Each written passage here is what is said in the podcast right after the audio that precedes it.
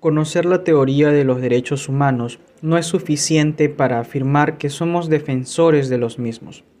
Lo más importante es practicar esos derechos humanos cada día y con todas las personas, bajo los principios de solidaridad y sensibilización, hasta lograr la plena realización del ser humano. Doctor Luis Felipe Polo G.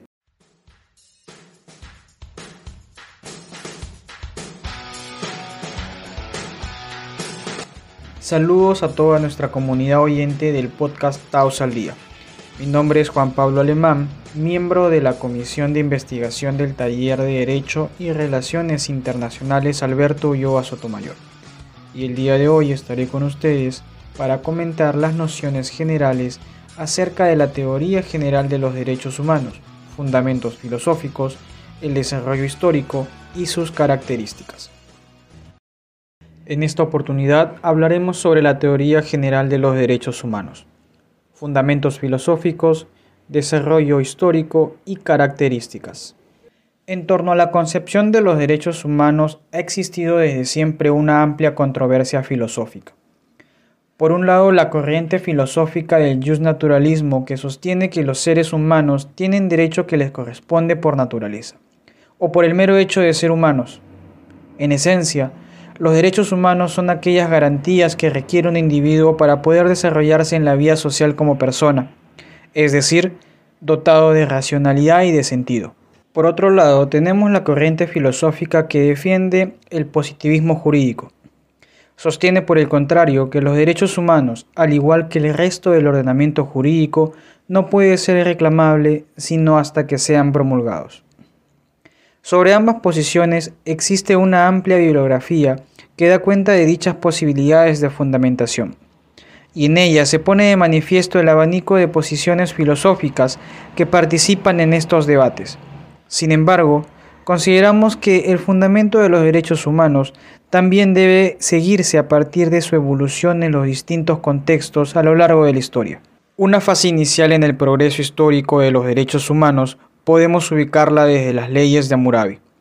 Por otra parte, y con muchos años de diferencia, tenemos los diez mandamientos, que sostienen una particular forma de los derechos humanos a partir de su concepción valorativa.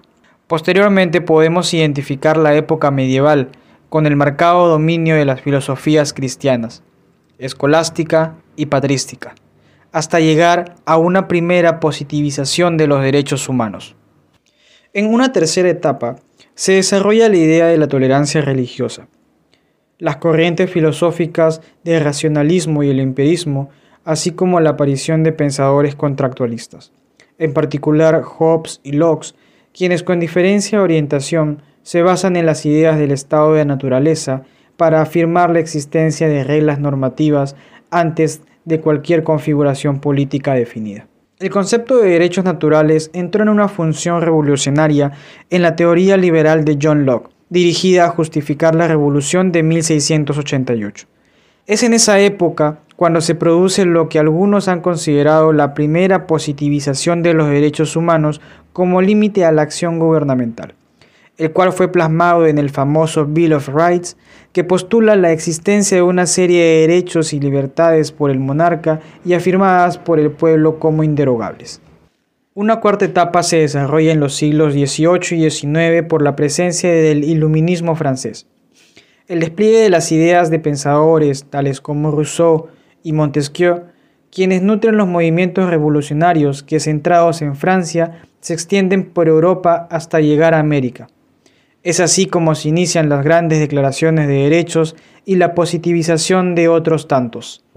A principios del siglo XX, en pleno apogeo del positivismo, la declinación de los derechos naturales se agudizó, y para la Primera Guerra Mundial difícilmente habían teóricos que defendiesen los derechos del hombre sobre la base de la ley natural. Ya con posterioridad a la Segunda Guerra Mundial, la doctrina de los derechos naturales era el único instrumento normativo para criticar un orden jurídico y moral según criterios internacionales y juzgar a sus autoridades por actos legalmente admitidos, toda vez que el principio nulo en crimen sine ley, asociado a la idea de un debido proceso, podía tener efectos contraproducentes cuando se tratase de castigar la violación de derechos humanos cometidos en este periodo de constantes conflictos. Después de haber explicado brevemente los fundamentos filosóficos y haber hecho un recuento histórico sobre el surgimiento de los derechos humanos, consideramos relevante brindar una breve descripción de sus principales características.